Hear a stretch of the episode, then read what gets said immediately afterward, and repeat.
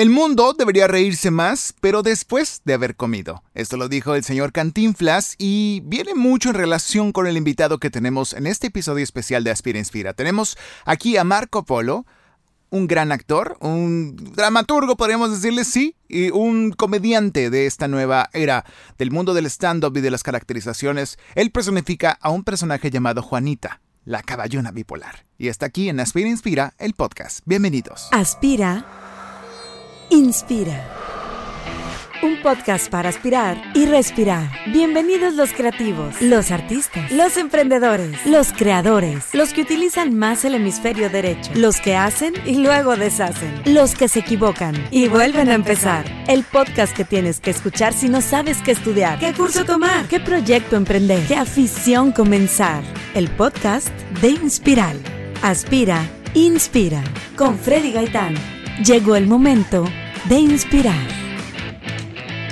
Así como lo escuchaste, tenemos a Marco Polo. Marco Polo Teatro, como es conocido en muchas cuentas de, su, de sus redes, Marco Polo es precisamente eso, respira, consume, come, duerme teatro 24 horas al día, 7 días a la semana. Y pues ahora sí, 300, como en este año, 366 días del año estás haciendo esto. Marco Polo, bienvenido. ¿Cómo estás? Freddy, ¿cómo estás tú? Contento. Yo, contento. Yo, también. Contento y feliz porque estás aquí. Feliz. Ya sé que estás corriendo. Yo sé que estás eh, eh, en prisas porque nunca dejas de descansar. Solamente pocas veces al año te puedes desconectar uno, dos o tres días para, para ti porque te conozco, te he visto, te sigo. Dios. Y he visto lo que haces eh, y, es impresionante. O sea, no sé cómo le haces, qué te tomas. Ahorita nos das consejos ya de vitaminas y cosas si quieres. Pero básicamente te invitamos, Marco, porque queríamos conocer un poquito más de ti. Para la gente que no lo conoce, bueno, ya lo han escuchado como la voz de Juanita Bipolar, que es un personaje, una hija de Marco Polo, ¿no? Sí. Tienes muchos hijos tú, ¿no? Eh, más o menos. Más o menos. Muchos hijos y mucho aprendizaje junto con ellos. Sí. Hablando de personajes, ¿no? Claro, claro. Estamos hablando de una analogía. Sí, de repente pueden cortar el audio y un TV Notas ahí que te claro, claro. Marco Polo tiene hijos regados. Pues sí, están en sus obras. Sí, sí, sí, señor. Como Hasta la Vista Baby. Sí, señor. Eh, también la, la Cabaña se llama. En la Última Cabaña. La Última Cabaña. Sí, sí, sí, que son como las más recientes, que ya no son tan recientes porque eh, hemos estado trabajando mucho, sobre todo con el show de comedia. Pero sí. ¿Cuándo fue la primera obra donde tú dijiste, esto es lo mío? Eh, yo quiero hacer teatro, yo quiero hacer performer, yo quiero hacer esto. Eh, ¿Cuándo te diste cuenta de eso? Hay dos momentos. Uno, desde muy, muy chico, o sea, cuando yo era muy, muy niño, que empecé como a jugar o a entretenerme haciendo teatro. Ok. Y ahí fue donde yo dije, esto es lo mío y esto es lo que quiero hacer. Pero fue un momento como te digo, de, cuando era muy chico, ¿no? Más infantil, por decirlo así. Y luego ya más adelante, cuando crecí, ya hubo un punto en el que dije, bueno, ya estoy lo suficientemente grande como para decidir, ¿sabes qué? Esto lo quiero hacer profesionalmente, o sea, lo quiero tener todo el tiempo, todos los días, ¿no? estuvo muy ¿Cuándo fue, ¿Cuándo fue cuando te diste cuenta de eso? Fíjate que yo empecé a estudiar actuación, me metí a estudiar actuación y estando dentro de la escuela empecé a producir mis propias obras de teatro. Y la primera, o sea, yo inicié eh, pues no sé, hablando de, de como, hablando de mi vida estudiantil, yo inicié a leer y me encontré un monólogo que yo mismo actuaba, que yo mismo dirigía, yo mismo producía. Entonces creo que ese personaje de ese monólogo fue el primero, ¿no? ¿Cómo se llamaba? ¿Te acuerdas? Sí, se llamaba Henry. Henry. Era un chavo que tenía una visita a su hermano en el hospital. El monólogo se llamaba Vine a verte. Ok. Entonces me costó tanto trabajo hacer esa producción. Me costó tanto trabajo lograrlo y que nos fuera bien y que nos fuera eh, como, como queríamos, ¿no? Hablando de mí y de mi pequeño equipo, que eran prácticamente los que nada más me ayudaban como a cobrar y me prestaban algunas sillas y todo, porque prácticamente la producción era, era yo solo. Ok. Eh, el técnico del teatro es el que me ayudaba a poner los tracks. O sea, no era parte ni de mi equipo personal ni nada. No existía. Le llevabas una torta al técnico. güey, sí, güey. O sea, estaba impresionante. Gracias por ayudarme, señor. Sí, sí, sí. Ramiro. Eh, no, era un chavo, era un, ah, chavo, Se llamaba Jorge, sí. Y ah, de hecho estuvo mucho tiempo con nosotros trabajando ah, ¿en serio? después. Qué padre. En el teatro, pero sí, no, de entrada era un proyecto que yo me aventé solo. Tuve muchas barreras, tuve muchos no, desde conseguir el espacio, desde si hubo una persona que me dijo, literalmente me dijo, ¿sabes qué? No va a ir gente a verte, o sea, esto no es tan fácil. Yo hago eventos donde invito a mil personas y van 500, entonces si tú vas a invitar a 200 van a ir 20, entonces prepárate porque sí va a estar muy difícil y puede llegar a ser muy decepcionante. Tengo O sea- así a la persona, así su cara todavía así en mi mente diciéndome eso. Es el Y- que sale cuando en tus momentos más vulnerables, ¿no te acuerdas? ¿Tienes ese recuerdo? Eh, sí, pero fíjate, no, no lo veo como queja, lo veo como, como una especie de... Claro que cuando me dijeron eso hasta lloré, o sea, fue así de... Sí es cierto, a lo mejor la estoy regando, a lo mejor estoy haciendo algo que no, no me va a dejar, que no me va a ayudar a crecer, ni mucho menos. Y... Pero al mismo tiempo lo agarro como una especie de... Pues sí como reto y sí como... Como una barrera que siempre está, o sea, hay barreras que siempre están y que siempre hay como voces que te están diciendo esto no, esto no, esto no se va a poder, esto no se va a lograr, etcétera, etcétera. Este, y, y tienes que estar luchando contra eso todo el tiempo, ¿no? A veces son voces tuyas, muy personales, que tú ya traes como arraigadas y que experiencias así te lo van dejando y te van diciendo, oye, ¿sabes qué? A lo mejor no se va a poder, a lo mejor no te va a ir bien, a lo mejor esta obra no va a divertir, a lo mejor esta obra no va a lograr su, su objetivo, a lo mejor esta obra no va a asustar, no va a hacer llorar, no va a hacer reflexionar, este personaje no va a dar risa, este personaje no va a ser aceptado, siempre hay eso, pero entonces las barreras y las ganas pues las tienes que ir brincando poco a Sí. poco. O y aprender aceptando también. y aprendiéndolas, como pasa en los negocios también. Sí, y también en fracasos. También, también hay personajes que dices tú, ¿por qué hice esto? ¿Por qué elegí hacer esto? ¿Por qué eh, me aventé a hacer un personaje así, una obra así, un equipo así?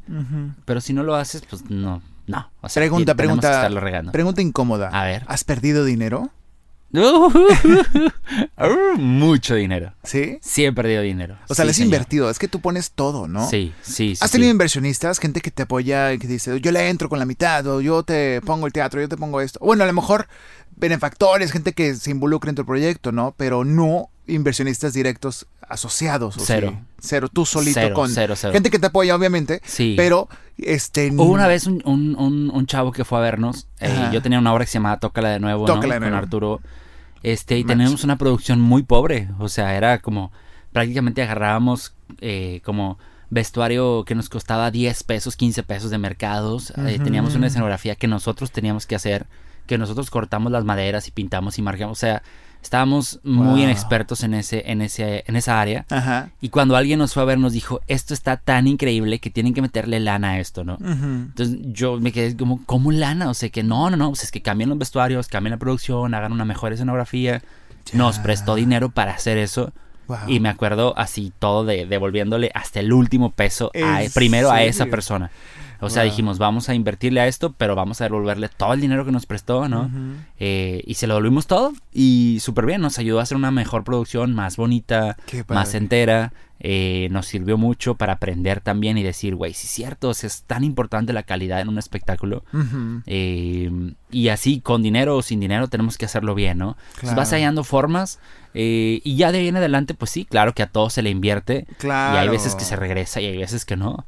¿Puedes contarnos alguna donde dices tú, uy, en esta yo aprendí que no debía haber invertido tanto o debía haber hecho eso"? O sea, algún consejo, alguna vivencia que te haya pasado con algo en específico que la gente se acuerde, que tú digas de que... Mm, O a lo mejor en general, ¿no? De repente hay plazas o lugares a lo mejor en Sí. donde no iba a funcionar algo. Eh, estoy pensando, estoy pensando. Mm, fíjate, hay, hay, hay ciertas cosas, por ejemplo, en, en, en experiencia estoy hablando, no sé, por decir. Hay una obra en donde yo participé como director, yo todavía era alumno, ¿no? Ajá. Este, era alumno de la Universidad Regiomontana y participé como director de una obra y también actuaba en ella. Ok. Entonces yo me acuerdo mucho de que yo quería que las cosas se, se hicieran tan bien. Era, fíjate, era un proyecto muy extraño porque la universidad se aventaba sus proyectos de musicales sí, grandes, sí. ¿no? Donde le invertían toda la lana. Ajá. Y yo no soy alguien de musicales porque no tengo mucha habilidad de bailar ni de cantar menos, ¿no? Este, más bien no me aviento a hacer algo así si Sí, no sí. tengo el talento para dar lo que se necesita. Claro. Entonces hago otro tipo de teatro. Entonces yo dije, bueno, si yo estoy aquí, ¿por qué no hacer esta obra? Entonces presenté una obra, de hecho, de la de mi, mi autora favorita del universo, que es Agatha Christie. Ajá. Y dije, ok, quiero hacer esta obra y está súper bien. Entonces la, la universidad me dijo, ok, ¿quieres hacer la obra? Está súper bien. Tú te vas a encargar del proyecto, tú te vas a encargar del proyecto. El proyecto no va a tener una, un apoyo Ajá. de lana, ¿sabes Oh, wow. qué? Porque todo se está yendo a los A musicales los y todo. musicales que, Te vamos a ayudar. que así o sea, dejan su puesto. Exactamente, o sea, aquí hay algunas maderas, si Ajá. quieres, aquí hay algunas no sé qué, y está el que nos ayuda acá, ajá. Entonces me dijeron, si tú quieres, hazlo, te ayudamos con el espacio y demás, pero tú hazlo. Entonces yo me metí, aparte de, de, eh, dirigir a mis compañeros, ¿no? Y de tener pleitos con ellos también, porque era de que, ¿sabes qué? Quiero que hagas el personaje así, así, así. Y aparte yo aprenderme mi personaje. Y aparte yo le invertí de mi lana, así de mi, de mi cartera, así de todos los días. De en vez de irme a comer saliendo de la escuela, guardarme dinero para producir esa obra, que era de la escuela. Entonces compraba utilería, compraba pintura, compraba cosas de vestuario para los demás, ¿sí me explico? Yo le invertí mucha lana mía a ese rollo y como era algo de la escuela, pues no, no, no había retorno, güey. o sea, era, era... Era, prácticamente la entrada libre, ¿sí me explico? Yo quedé muy contento con el resultado. Me gustó muchísimo esa Y muy hambriento también, ¿no? muy hambriento. Sí, sí, pero, pero hambriento también de aprender, ¿no? O sea, de ahí agarraste camino para todo esto. Estuvo muy cañón porque, eh, fíjate, la UR estaba haciendo un musical con Beto Castillo. Ajá. Este, entonces pues todo el mundo conocía a Beto Castillo y es mi mejor amigo y todo el mundo bla bla bla bien padre. Sí, claro. Yo no lo conocía. Ajá. Entonces no tengo idea por qué circunstancias lo conocí y él me empezó como a coachar qué padre. en ese lado de mira, la producción se hace así y se hace así y se hace así y esto y esto y esto. Yo me acuerdo que yo ocupaba unas voces en off para esa producción y él me las grabó. ¡Qué genial! O sea, tengo su voz grabada de que las voces en off de radio que se oían en esa producción son las voces de él. Y yo me acuerdo de haber también estado como en una crisis de que es que ya no sé qué hacer, es que esto y que este güey estuvo ahí de, no, Marco Polo, mira, esto y esto y esto. Y al final de cuentas él fue. Fue a ver la obra, estuvo ahí, este... sí, no, fue una experiencia donde... Es un maestrazo, ¿no? Es un tipazo, güey. Beto Castillo es un tipazo del teatro, del doblaje, de la música, del canto. De... Y tan bueno con los nuevos talentos, ¿no? Yo lo he visto aquí impresionante, bastante. Impresionante. Es una cosa de... No, no, no, está cañón. Y a mí en esa etapa en donde yo estaba haciendo todo ese sacrificio entre comillas de monetario eh, para lograr una buena producción donde yo acepté desde el principio. La escuela me dijo no va a haber nada y yo les dije pues así con nada hago todo wow. Eh, fue una gran experiencia fue una gran experiencia. Eh, aprendí demasiado. Mis compañeros entregaron todo de ellos. Y fue un gran resultado. Estoy súper contento. Fue una de lo fue, fue algo de lo que más orgulloso estoy como proyecto. A lo mejor la obra no salió en las condiciones que yo hubiera querido, porque por ejemplo se ocupaban muchos oscuros y donde estábamos haciendo la obra no había oscuros, era un salón con vidrios de cristal donde entraba. Entonces, por más que me subí a tapar todas las ventanas con periódicos y bolsas, como que ya se metía la luz, entonces el efecto fue, fue raro. Sí, estuvo raro. ¿Tienes grabado esa obra o no? ¿La Fíjate que un compañero la tiene grabada. Sí. Eh, en un VHS. Está delicada. no, no está, no está tan atrás. Creo que ah, tiene un DVD. Está delicado porque, fíjate, hace poquito uno de mis compañeros me dijo, hay que juntarnos a ver la obra para recordar a una chava que salía con nosotros que falleció el año pasado. Ah. Una de mis compañeras actrices, obviamente demasiado joven. Sí, sí, sí. Eh, perdió la vida hace, hace un año más o menos, un poquito más de un año. Eh, que, era una de las que me apoyó muchísimo. Actué con ella en esa obra, actué con ella en otro par de obras de proyectos también. Una gran amiga, una gran amiga, una gran chava que, que falleció, ¿no? Es algo súper difícil para todos. Sí, sí, sí. Y yo me acuerdo que su personaje era, era muy, muy creíble porque ella estaba siendo una señora más grande, ¿no? Estamos en la universidad, no, no puedes invitar más gente, entonces entre todos hacíamos todo. Eh, muy buen personaje, muy buen trabajo que hacía ella, una, una lindura de persona, una chava así de wow, ¿no? La recordamos con demasiado cariño y sí, no, o sea, quedamos como que de juntarnos a ver el video, entonces sí hay un video de eso. Qué padre. Sí, sí, sí. Ahora, Tócala de nuevo fue de tus primeros grandes eh, eventos donde pudiste actuar. Sí. Esa escrita por... Eh, es argentina. Es argentina, es pero... Una argentina de Enrique Morales y Oscar Tabernis. Ándale, exactamente. Que, que, ellos... Fue una anécdota muy extraña, güey, porque eh, la obra, pues nosotros la hacíamos... Yo me aventaba los personajes de todas las mujeres y mi compañero Arturo Manso, el detective. La obra no era escrita para que fuera así. Era para que fueran siete actrices y el actor. No. Sí, entonces eh, también fue un choque, ¿no? Que nosotros hiciéramos esa adaptación. Y más adelante, cuando los autores se enteraron, sí fue una llamada de atención de, a ver, esta obra no está hecha para hacerse así. Nosotros dejamos muy en claro que son siete actrices. ¿Sí me explico? Pero lo que está muy cañón es que el éxito de esa obra y lo divertido es que la adaptación que nosotros le hicimos era lo que, lo que pegaba. Y de ahí salió el personaje de Juanita. O sea, era, algo muy eh, diferente, algo muy poco visto, ¿no? En ese tiempo en teatro. Entonces, de ahí de Tócala de nuevo salió el personaje de Juanita. De esa obra salió el personaje de Juanita igualmente eh, como un accidente. O sea, fue un accidente, no... De hecho, yo quería quitar esa escena de la obra. O sea, yo dije, yo jamás voy a salir en, en mallas. Yo no voy a salir vestido de niña, güey. O sea, yo no me voy a vestir de niña. Va a ser muy incómodo, estoy demasiado grande, se va a ver tosco, se va a ver mal. La gente se va a reír, pero no, no por chistoso, sino por burla. O sea, entre Renan Moreno y Arturo Manso, que Renan fue el director me convencieron de no, mira, es que la escena puede estar divertida. Y yo, no, es que quitarle esto y esto y esto y esto. No, no, no, mira, déjala. La historia tiene que tener este personaje. ¿Te convencieron? pues sí, entre, entre, me convencieron y dije, bueno, va. O sea, un actor, yo, yo me estaba preparando como actor y dije, yo como actor tengo que aceptar los personajes, aunque esté difícil y aunque sean todas mujeres, todo, vamos a tratarlo de hacerlo no tan grotesco, no tan así, más caricatura, más, ¿no? Eh, y ya, pues. cómo fue la reacción de ese primer público que la vio? Impresionante. O sea, tenemos todavía eh, el recuerdo Arturo Manso y yo de la primera noche, porque la gente no sabía qué iba a ver. Porque en el póster no decíamos de qué se trataba la obra, porque no salía nadie vestido ni de mujer ni de detective, nada. O sea, el póster era algo que no tenía nada que ver con la historia. Entonces, la gente que vio por primera vez ese espectáculo fue wow. O sea, fue algo muy eh, sorprendente para nosotros. Esa fue una noche donde la adrenalina prácticamente no nos dejó dormir. O sea, estuvo impresionante. Fue divertidísimo, fue un gran aprendizaje y fue toda una tesis de teatro. y la gente conoció a Juanita y la gente empezó a relacionarse con Juanita. Sí, pues. ¿Y cuando se independiza Juanita? Fíjate, yo, yo trataba de hacerle promoción a la obra en donde pudiera. Entonces, una vez me invitaron, una vez cuando yo estaba trabajando, eh, haciendo prácticas en, en, una televisora, en Televisa, eh, no, tiene nada que ver con, el, con lo artístico, estaba yo en noticias. Ah, ok. Entonces, como estar, por estar en noticias, yo, yo era ve y trae, y ve y sube, y ve y baja, y ve y no sé qué. Y, wow. Entonces hacía mil mandados. Entonces, en una vez que fui a hacer un mandado abajo a la recepción, había chavos sentados en unas sillas y pregunté, ¿qué están haciendo ellos aquí? Y dijeron, vienen a un casting de voz. Y yo, ¿cómo?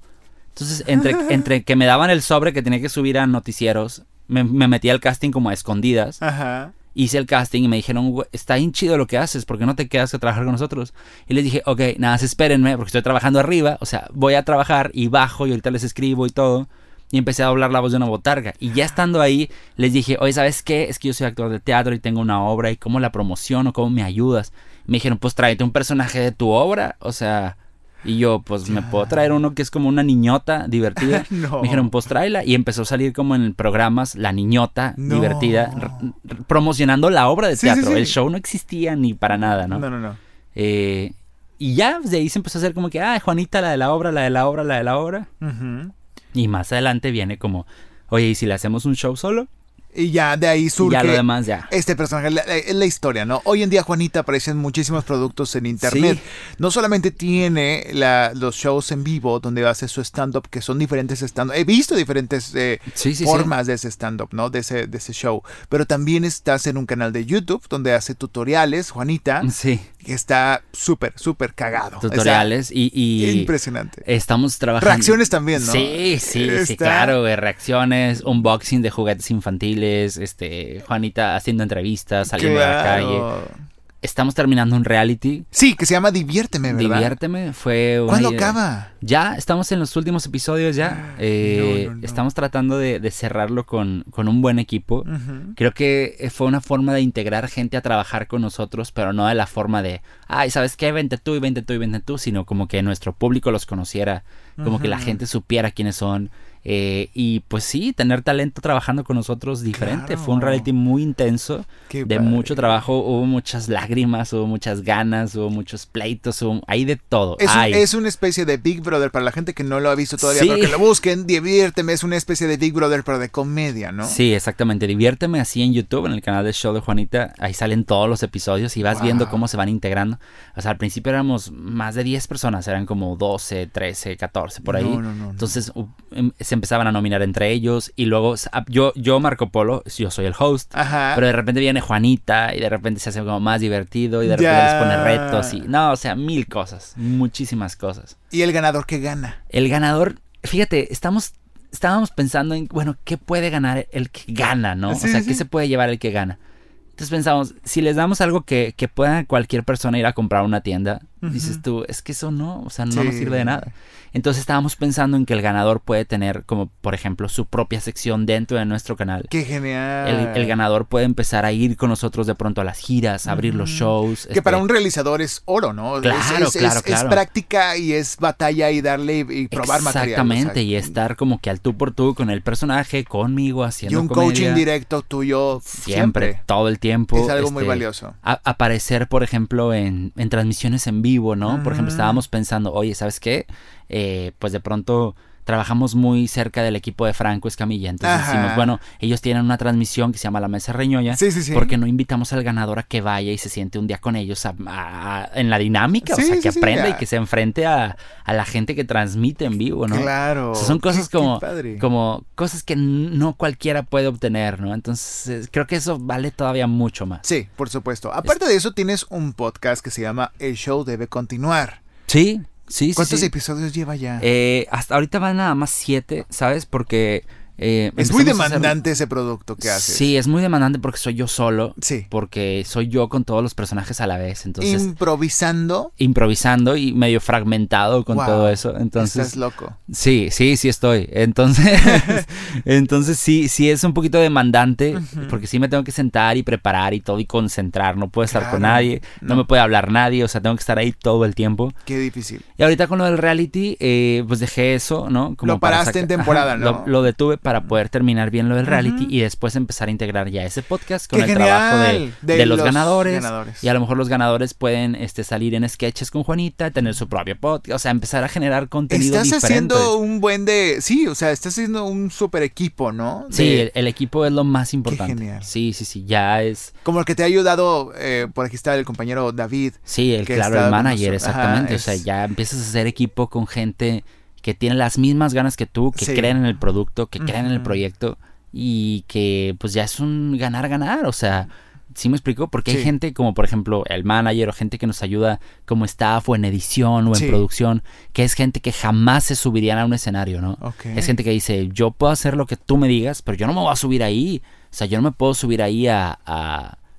pues, hacer chistes, ¿no? Claro. A, hacer como la dinámica. O no me puedo subir a actuar en una obra de teatro. Entonces, ese, la parte de ese equipo técnico, todo ese equipo atrás, el equipo con, con David, el manager y el resto de nuestro equipo está completa pero nuestro equipo frente al escenario estaba como que pues nada más Marco y Marco haciéndole de uno y haciéndole de otro. Y si Marco no ha llegado, ¿qué pasa? Sí, o sea, entonces ya. si Marco le dio coronavirus, ¿qué haces? Ese es el temor y por eso mismo también pues creas nuevo talento. Sí, o sea, nuevo talento que nos apoye, que tenga ideas frescas, que venga y sume. Entonces, Qué genial estamos en ese proceso. Para eso fue Diviérteme, para sacar gente que divierta al público. Estamos ya por terminarlo y creo que sale mucho talento de ahí. Qué especial. Y pues planeando una segunda temporada, ¿por qué no? Qué buena onda, Marco. Estaría muy chido, estaría muy, muy chido. Ok, y ahora eh, Juanita se va a presentar en un recinto tan importante como es el Auditorio Pabellón, sí, Sí, sí, Próximo 30 de abril. Sí, es un, es un recinto, sí, sí, sí. Es un recinto muy importante para nosotros, porque yo cuando veo el Pabellón M, que es un recinto donde han venido estrellas ¿no? De todas partes del mundo.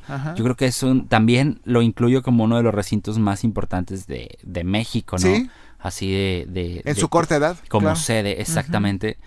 Y fíjate que cuando yo veo eso me acuerdo mucho de cuando estaba yo haciendo teatro en un teatro para 100 personas y mucha gente decía, no, es que tú no te puedes cambiar a un teatro más grande, es que no se puede, es que tienes que ser conocido, es que tienes que salir en la tele, es que tienes que tener seguidores.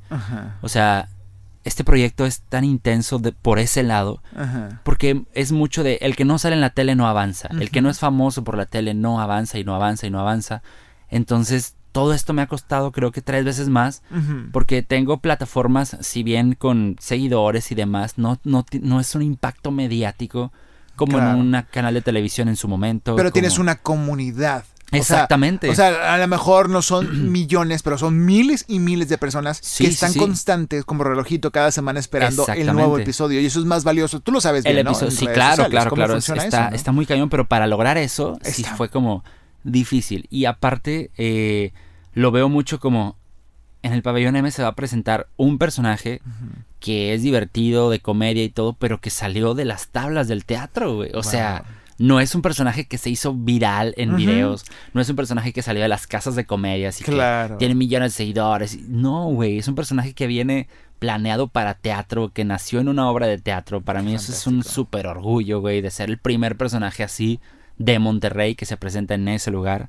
Eh, está cañón. Y Sí, de ahí a donde la arena, a la arena México, de ahí, vámonos. Oye, tengo malos comentarios de la Arena ¿Sí? México como, como recinto de comedia. ¿En serio? Sí, porque como son lugares tan grandes, y yo estoy 100% de acuerdo, son lugares muy grandes, entonces no, has, no alcanzas a tener una conexión con el público. ¿Qué es lo que bus ¿Qué es lo ¿Qué que es lo hace que mucho tú- Juanita y todos también, no? 100%, entonces es un lugar tan gigantesco, digo, obviamente... Pierdes lo- conexión, ¿no? Lo haces y todo, pero te, te juro que he platicado con personas que han estado ahí, este, y que, y que dicen, ¿sabes qué? Es que hacer lugares así tan gigantes, no es lo mismo que el Auditorio Nacional, por ejemplo, que pues, sí está grande, pero sí Pero se- está acomodado de una forma está- más ajá. eh, accesible para que así llegues tan con gigantescas, ellos. Este, de repente se dicen, no, es que está, se, se ve muy lejos, ¿no? Sí, sí, sí. Y tal o cual persona también me ha dicho que en la arena de no sé dónde y de no sé dónde y de no sé dónde de partes del mundo, en, Nueva York y en París y en no sé dónde, está como lejos. Entonces, la comedia es cerquita. Es íntima. como- es, exactamente, es como vibrar juntos, es como reír juntos. Eh, pero no sé, creo que el personaje va súper bien. Y este 30 de abril va a haber un gran espectáculo en el pabellón M. Y la gente no tiene idea de lo que va a haber. Para toda la familia, para adultos. No, no, no, 100% para adultos. Sí, para adultos, ¿no? De, de- de perdido de adolescentes, por ejemplo, de Sí. 14, 15 para arriba. ¿no? Para arriba, ¿no? Sí, mucha gente piensa que como es día del niño es infantil y no. o sea, Sí, la única porque niña es Juanita. el día, eh, eh, pero está genial porque pues los niños eh, se duermen temprano, es en la noche, ¿no? Sí, es en la noche y al día Los niños siguiente se es duermen, asueto, ustedes se van ajá. con papás y todo y pues aprovechas. esta- Sí, va a esta estar velada. increíble, va a ser un gran espectáculo. Son, fíjate, el año pasado no estuvimos en ningún Monter- en, un- en ningún teatro en Monterrey haciendo el show.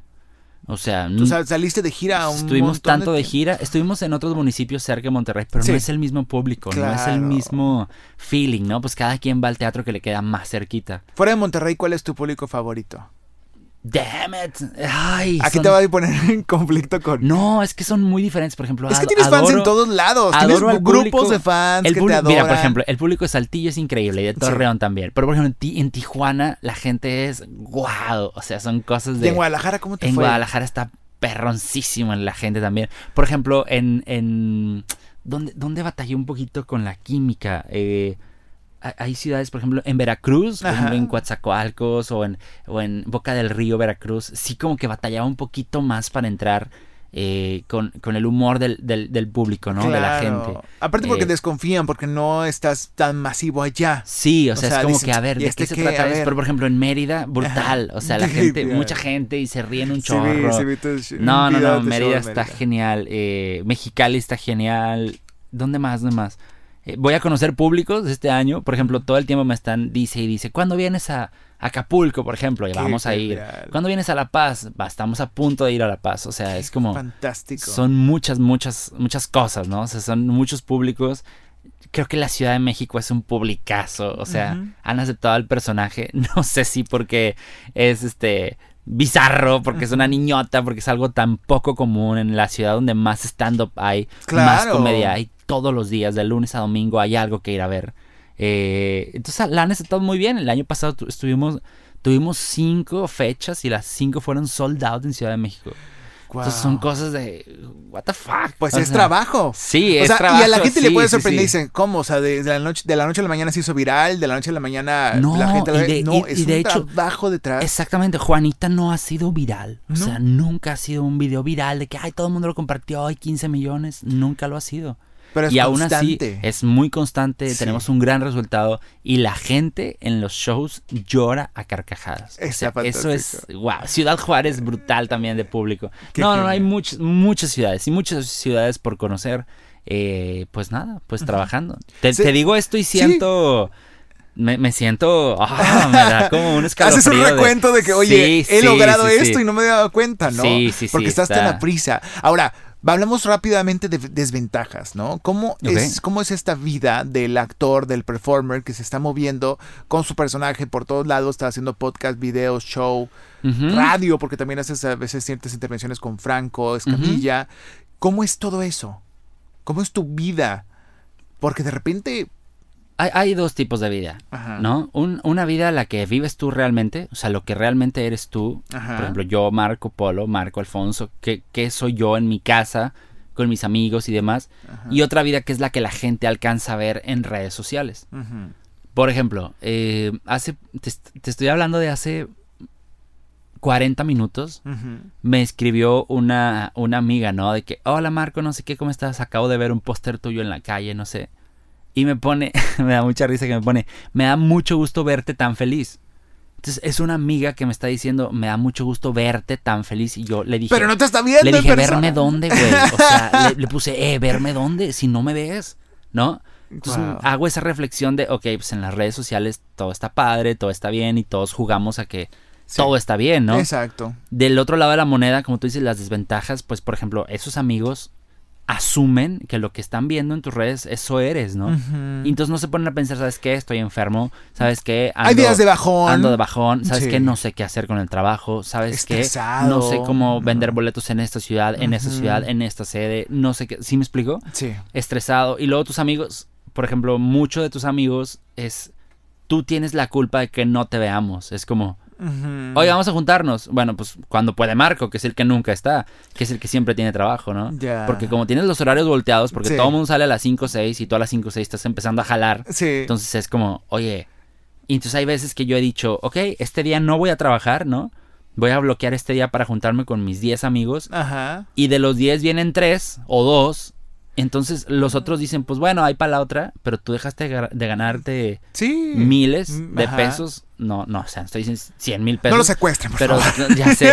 No, no, no, pero, pero tú, Sí, no sé, si sí, te ganas. es un día de chamba. Exactamente, Es un si, día de proyecto. si- si en una quincena ganas 10 mil pesos Sí, claro. y en una noche te ibas a ganar 2 mil pesos de un show, 3 mil pesos de un show, y ya lo bloqueaste, ya ese dinero ya no. no te entró. Entonces Ya. es como, oye, Chihuahua. y, iba a ver a mis amigos y luego no vinieron y luego, entonces te empiezas a hacer como, pues hay prioridades, ¿no? Y entonces tus amigos es como que pues no te vemos, tú nunca puedes, tú nunca estás, tú siempre viajas, tú siempre esto y tú no. siempre el otro. Entonces empiezas a quedar como en el de, güey, o sea, tienes un día libre y dices, ¿y ahora? O sea, ¿sí, Sí. me explico? O sea, Es son cierto. pocos los amigos que aguantan eso, la gente que es leal contigo. ¿Y a tu familia empieza- sí la ves? Sí, sí, sí, sí. A mi familia sí, le, sí tengo un poquito más de oportunidad, sí le doy como su tiempo, ¿no? Sí, No el que quisiera, obviamente, pero sí, sí hay como su tiempo y todo. Creo que con los amigos es con lo que me batallo, ¿no? Con la Sí. gente que, te- que sea leal, que sea muy... que entienda lo que estás viviendo, porque es algo muy... Muy random, ¿no? Porque en las redes te ves muy contento y hola amigos, aquí estoy, no sé qué, y vino esta gente y me regalaron esto y todo. Pero los amigos que realmente te conocen y que sean leales contigo y que te apoyen con todo lo que necesitas de buenas y te escuchen y estén y estén, eso es lo que está más cabrón que todo. Wow. Qué interesante. Amigo, Interesante, intenso. Intenso e interesante Sí, y de sí, sí. pensarse para la gente que está pensando hacer esto, ¿no? Que dice, yo tengo un personaje, yo quiero hacer esto, yo dónde empiezo. Bueno, ya platicaste dónde empiezas. Sí, claro. Desde las obras escolares hasta las obras. Hay, hay grupos de teatro en cada municipio, de repente hay. o sea, es, cuestión de investigar. Hay clases, hay cursos. Acércate a tus maestros. No hay un camino. ¿No? O sea, hay un- no hay un camino, hay estaciones. Ah, Entonces, si tú quieres llegar a tal estación o a cual estación, no hay una vía. Tú tienes que ir construyendo tu vía dependiendo a la estación a la que quieras llegar. Entonces, la chinga va a estar buena. O sea, el que quiere empezar en esto, la chinga va a estar buena. Si realmente te gusta. Si realmente es algo que te gusta mucho, prepárate para una chinga. Prepárate para tener decepciones tanto de equipo, tanto de público, tanto de tu propio trabajo. Porque así como tienes decepciones, sí te vas encontrando gente que suma, gente que te ayuda a salir adelante, gente que es como, oye, órale, vamos a hacer esto bien y vamos a aventarnos. Y es gente que se te queda por muchísimo tiempo, por toda la vida, y te suman. Y a la vez es gente que te encuentras, gente que te dice así como, Sí, sí, "Eh, sí. vamos a darle, y a la mera hora dicen, ¿sabes qué? O te traiciona, o Ajá, siempre o no, o cambia, o no te dejan morir. Ajá, o sea, hay de todo, de todo, de todo. Como en la vida, ¿no? Como en la vida, Como sí, los y novios y las no. novias Claro, también, no, claro, o sea, ¿dónde no? ¿Dónde no pasa eso? O sea, creo que el equipo es, es importante.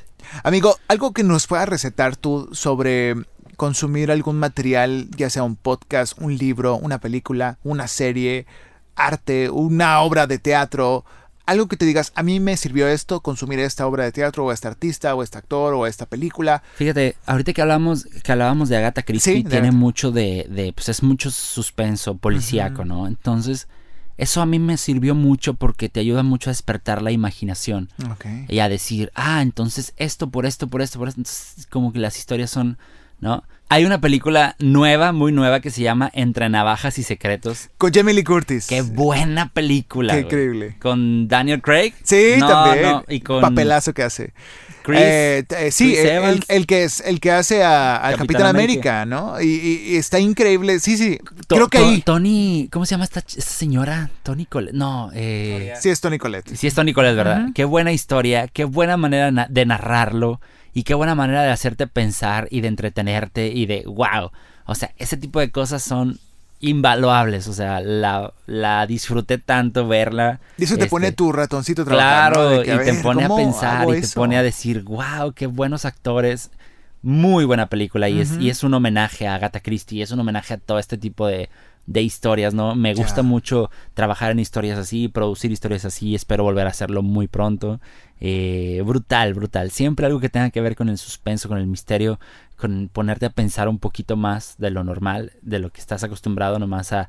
Porque estamos muy acostumbrados a que todo nos lo dan ya digerido, Sí. a que todo nos lo dan así como ya está Masticadito, resuelto ¿no? y rapidito y vámonos. Entonces cuando te sientas realmente a pensar, wow, o sea, ¿Qué es lo que hace esa película, no? Sí, o sea, es esta lo que tú película, buscas entre también en otras, tu comedia como y en el- tus obras. el- el- la de El Orient Express, de Agatha Christie también.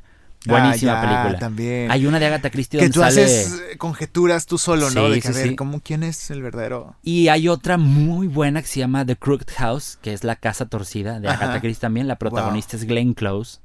Brutal, brutal, no tienes idea. O sea, son películas, wow, o sea, me fascinan. Ok. Eh, las podría ver mucho por tanto detalle que tiene.